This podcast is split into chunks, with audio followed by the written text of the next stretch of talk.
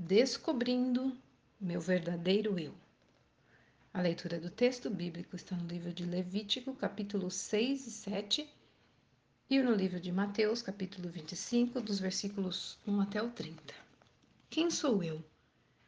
Essa é a pergunta que um animal de pelúcia desbotado fez a si mesmo no livro infantil Nothing, que significa nada, de Mac Impen, Abandonado num canto empoeirado no sótão, o animal ouve quando o chamam de nada e acha que esse é o seu nome, nada. Encontros com outros animais despertam lembranças.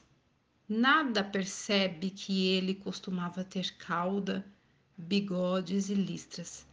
Porém, ele só se lembra de quem realmente é quando conhece um gato malhado que o ajuda a encontrar o caminho de casa.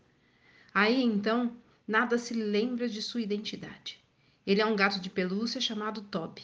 Depois disso, o dono dele carinhosamente o restaura, costurando nele novas orelhas, cauda, bigodes e listras. Sempre que leio esse livro, penso em minha própria identidade. Quem sou eu? Escrevendo para os cristãos, João afirmou que Deus nos chamou de filhos. Não entendemos totalmente essa identidade, mas quando virmos Jesus, seremos semelhantes a ele. Assim como o gato Toby, um dia seremos restaurado a identidade planejada para nós, a qual foi prejudicada pelo pecado.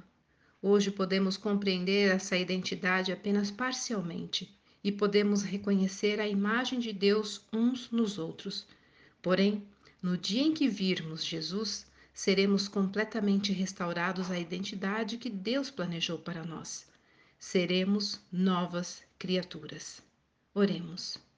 Deus, onde eu encontro a minha identidade? De acordo com as Escrituras, de que forma Deus me vê? Amém.